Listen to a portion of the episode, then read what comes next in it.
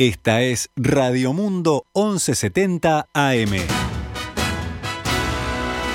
¡Viva la radio!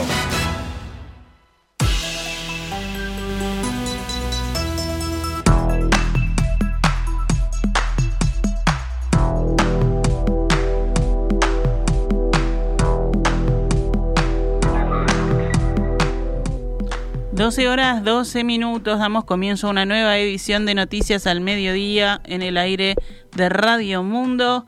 En este jueves, que es 4 de noviembre del año 2021, actualizamos la información para ustedes.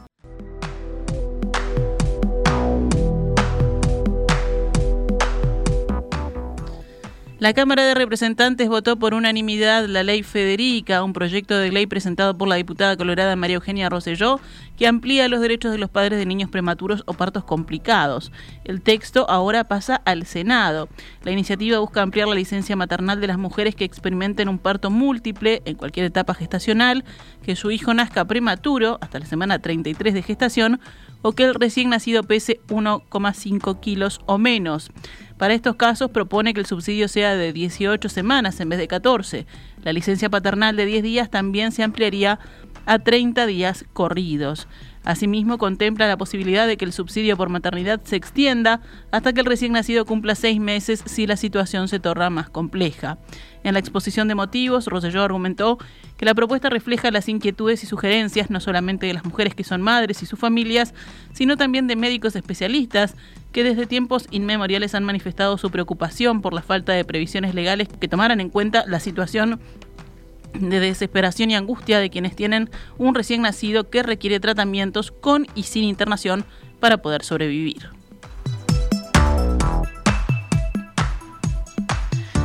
Seguimos adelante con más información. El gobierno uruguayo decidió que no acompañará la propuesta de rebaja del arancel externo común del Mercosur acordada por Brasil y Argentina. Según el semanario Búsqueda, esa posición le transmitió el Poder Ejecutivo uruguayo a la administración brasileña del presidente Jair Bolsonaro, con la cual comparte la mirada general sobre la necesidad de modernizar el bloque regional. Los cancilleres de Argentina y Brasil anunciaron en octubre un acuerdo bilateral para proponer a los demás socios una rebaja del 10% de este arancel y poco después Paraguay expresó su apoyo a la idea. La propuesta sobre el arancel externo común estará en discusión, según los informantes, en una reunión del Grupo de Mercado Común del Mercosur agendada para los próximos martes 23 y miércoles 24 de este mes. La siguiente cumbre de presidentes del bloque regional será el 17 de diciembre en Brasilia. El gobierno uruguayo expresó en abril su disposición a apoyar una rebaja de este arancel más ambiciosa que la acordada en octubre por Brasil y Argentina y pidió flexibilidad para poder negociar con terceros. La administración La Calle Pou, luego de no lograr que fuera aceptado su planteo en el bloque regional, anunció que intentaría acordar tratados comerciales aún sin el respaldo expreso de los socios del Mercosur. Hasta ahora, solo China, el principal destino de las exportaciones de Uruguay, expresó interés en explotar un posible tratado de libre comercio, lo que dio paso a un estudio de factibilidad.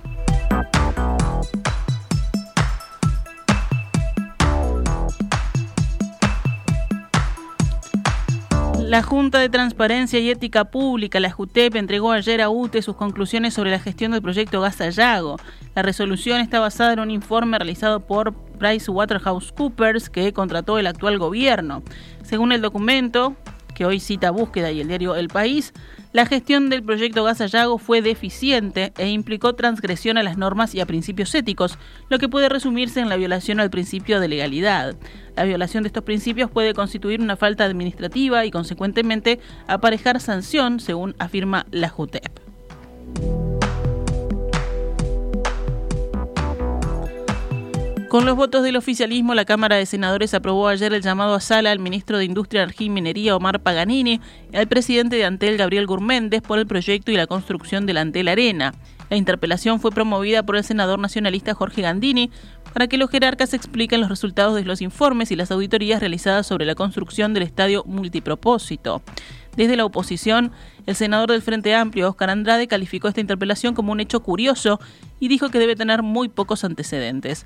Andrade señaló que la bancada de la coalición de izquierdas tiene toda la disposición de darle estado parlamentario al tema empresas públicas y que en la coordinación se propuso en reiteradas ocasiones citar a las autoridades de la Comisión de Industria del Senado. La interpelación genera un componente de mucha repercusión mediática, de poco cuidado con Antel. Bueno, el Frente Amplio no va a votar esto. Nos parece francamente una irresponsabilidad si lo que se quiere es tratar el tema de manera delicada, afirmó Andrade.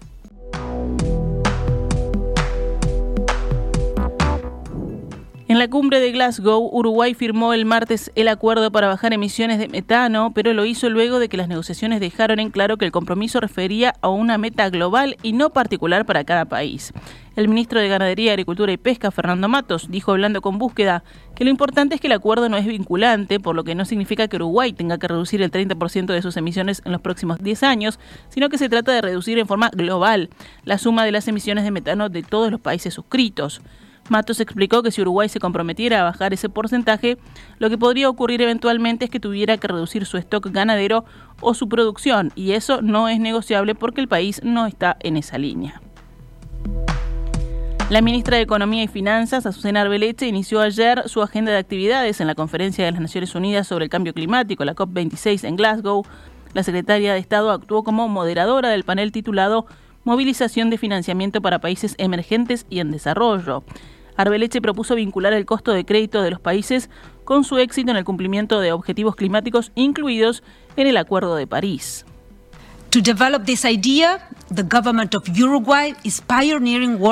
Para implementar esta idea, el gobierno de Uruguay está trabajando para desarrollar un bono soberano indexado a indicadores sostenibles que incorporará explícitamente criterios ambientales con visión de futuro, basados en nuestras contribuciones nacionales determinadas en el marco del Acuerdo de París, explicó Arbeleche.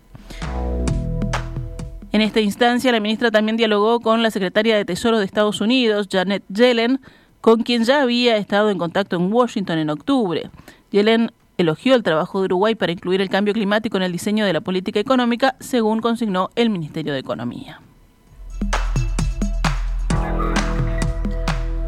Vamos ahora con noticias de la emergencia sanitaria. Ayer no hubo ningún fallecimiento de personas con coronavirus, pero volvieron a incrementarse los casos activos, que ahora son 2.350, o sea, 33 más que el día anterior. La cantidad de pacientes con COVID-19 en CTI pasó de 25 a 26. Fueron detectados 195 casos nuevos en 9.496 análisis, o sea, una tasa de positividad del 2,16%. El índice de Harvard bajó ayer a 6,32 casos nuevos diarios cada 100.000 habitantes en los últimos 7 días.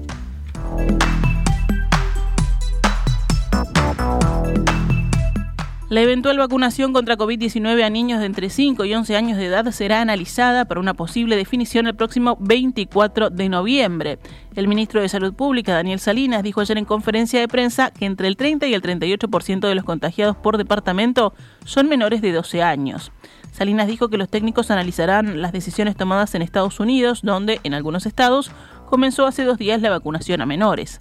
Para una mayor protección sanitaria, según el observador, el gobierno quiere que los menores de 12 años sean vacunados antes del inicio de clases en 2022.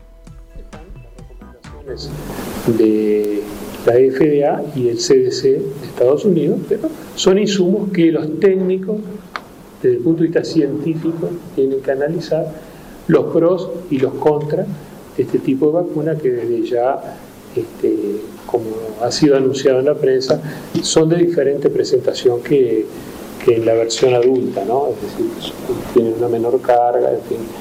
Son diferentes productos, ¿no? Son productos pediátricos para niños de 5 a 11 años y se verá la pertinencia o no de su recomendación.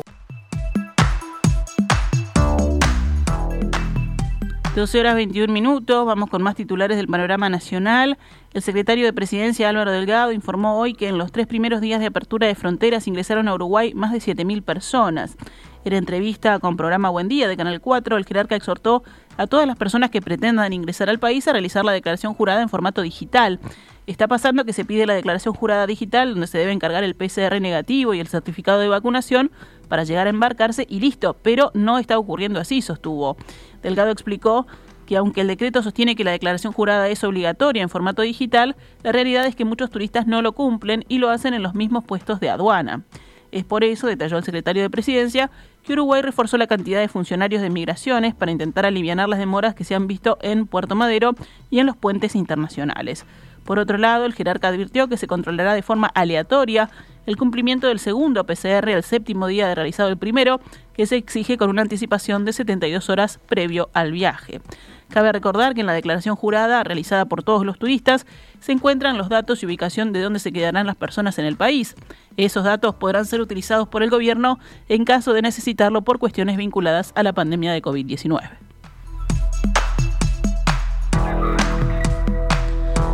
El ministro de Trabajo y Seguridad Social, Pablo Mieres, solicitó en el Consejo Superior Tripartito acelerar el ritmo de acuerdos y plantear una meta de cierre de los consejos de salarios para mediados de noviembre. Acordamos todos en que era necesario acelerar el ritmo y plantearnos como meta de llegar al cierre de la mayor cantidad de mesas posibles para alrededor del 15 de noviembre, agregó Mieres. También manifestó que esta ronda de consejos de salarios trata los acuerdos salariales, que son por dos años, de 190 mesas de trabajo que abarcan alrededor de unos 620 mil trabajadores. Esperemos que haya un empujón significativo en estos días, subrayó el ministro.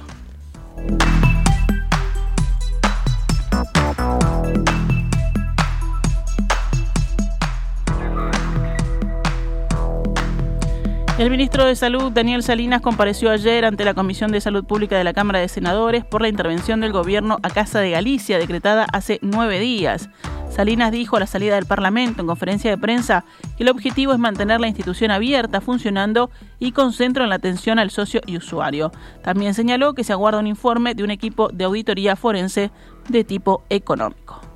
Eh, nos va a decir realmente cómo está la institución parada, cuáles son los activos, cuáles son los pasivos, eh, qué cheques hay librados, qué deudas tiene realmente la institución para poder enfrentar esta situación con información de primera mano, cuyo objetivo, resaltamos, es mantener la institución La empresa automotriz Lifan, ubicada en San José, comunicó al Ministerio de Trabajo que cierra su planta y se retira del país. La firma de origen chino estaba instalada en el país desde el año 2013 y si bien en 2019 había anunciado la posibilidad de ensamblar vehículos eléctricos para exportar a Brasil, el proyecto nunca llegó a prosperar. El último grupo de 65 trabajadores llevaba tres años y medio en seguro de paro. Lifan comunicó que no cuenta con dinero suficiente para pagar los créditos laborales, pero plantea un remanente de los bienes de la planta para obtener recursos, según dijo el representante del sindicato Rubén Villafán. El ministro de Trabajo Pablo Mieres fue consultado por su, por su rayado sobre la posibilidad de insolvencia de la compañía. Se ha hablado de que, de que habría dificultades para pagar las indemnizaciones en forma completa. En ese sentido nosotros vamos a, a, a tener la, digamos, la diligencia de estar encima del tema para, este, obviamente, defender el derecho de los trabajadores a cobrar su indemnización. Esta mañana, en diálogo con En Perspectiva, Rubén Villafán del sindicato del IFAN aseguró que pese a que el Ministerio de Trabajo se puso a disposición para resolver el problema de la empresa, ya no hay marcha atrás. A nosotros el 25 de octubre este, no, nos tuvimos dos sorpresas enormes, ¿no? Primero, cuando la empresa nos dice que se va del país, en cuanto habíamos tenido hace más o menos un mes, habíamos tenido un mes y medio una reunión con ante el Ministerio de Industria y nunca lo habían manejado esa posibilidad. Y durante tres años y medio tampoco habían nunca manejado la posibilidad de irse. Este, bueno, nos sorprendió eso y el tema de los saberes también fue una sorpresa. El representante del sindicato expresó que se enteraron de esta decisión vía Skype y que ahora resta resolver los créditos laborales de los 65 empleados que trabajan actualmente en Lifan. Para saldar la deuda hay que vender la planta, aseguró Villafán. Consultado sobre si hay posibilidades de negociación para revertir la situación, Villafán aseguró que no. Ministerio de Industria, cuando tuvimos la reunión, este, el ministro le, le, le, plantea que estaba a la orden del mismo ministerio para lo que estará, que este, y bueno, estaba a la orden para echar una mano, ¿no? Lo que pudiera, Ahora la, la reunión del, del, lunes 25 ellos ya tienen una definición este que no, no tiene marcha atrás, ellos se retiran del país por un tema estratégico económico. Este, la empresa que lo absorbió, porque el IFAN fue absorbido por Shelley, y la definición de es irse del país, le he entendido que ellos en el mercado brasilero y argentino este, envían autos este, de China mismo, que es mucho más, tiene mucho más ganancia por también por el volumen, ¿no?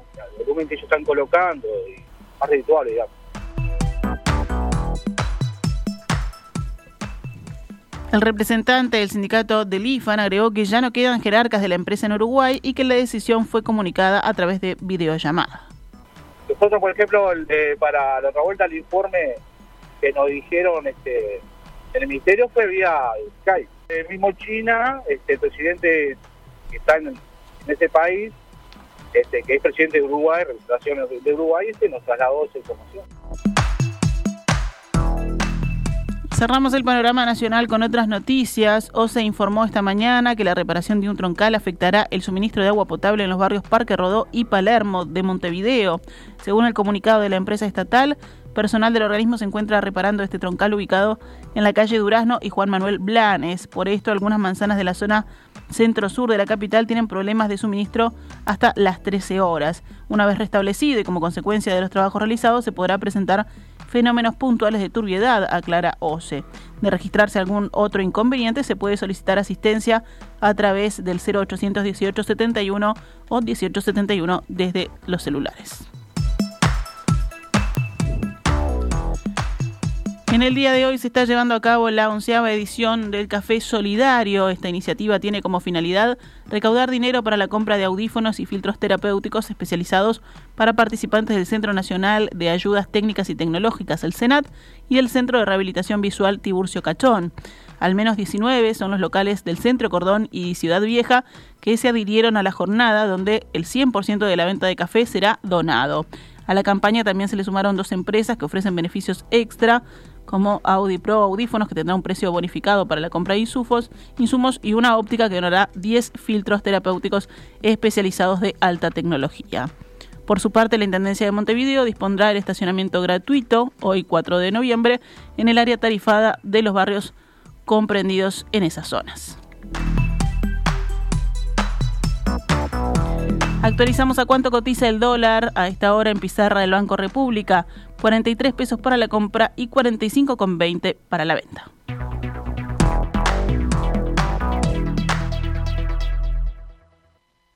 Esta es Radio Mundo, 1170 AM. ¡Viva la radio!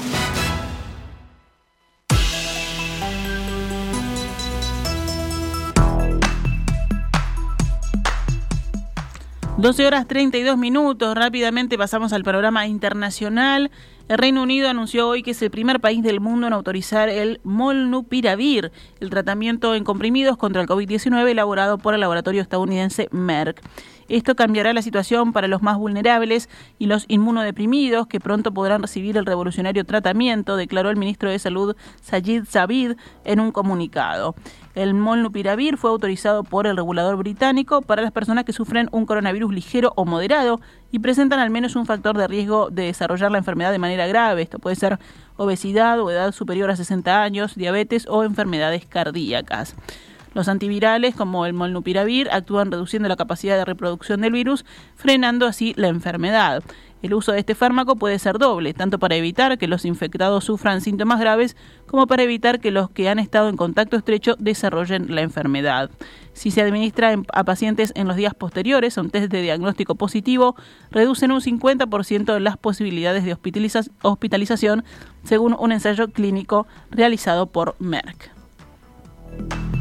En Estados Unidos, decenas de millones de empleados deben vacunarse contra el COVID-19 antes del 4 de enero para no tener que someterse a pruebas regulares, anunció la administración de Joe Biden. La obligatoriedad de vacunarse para empleados de empresas de más de 100 personas, trabajadores de la salud y empleados de contratistas de agencias federales es una de las medidas más radicales tomadas por el gobierno de Estados Unidos en un intento por frenar una epidemia que está minando la recuperación económica. Existe la misma fecha límite del 4 de enero de 2022 para estas tres categorías.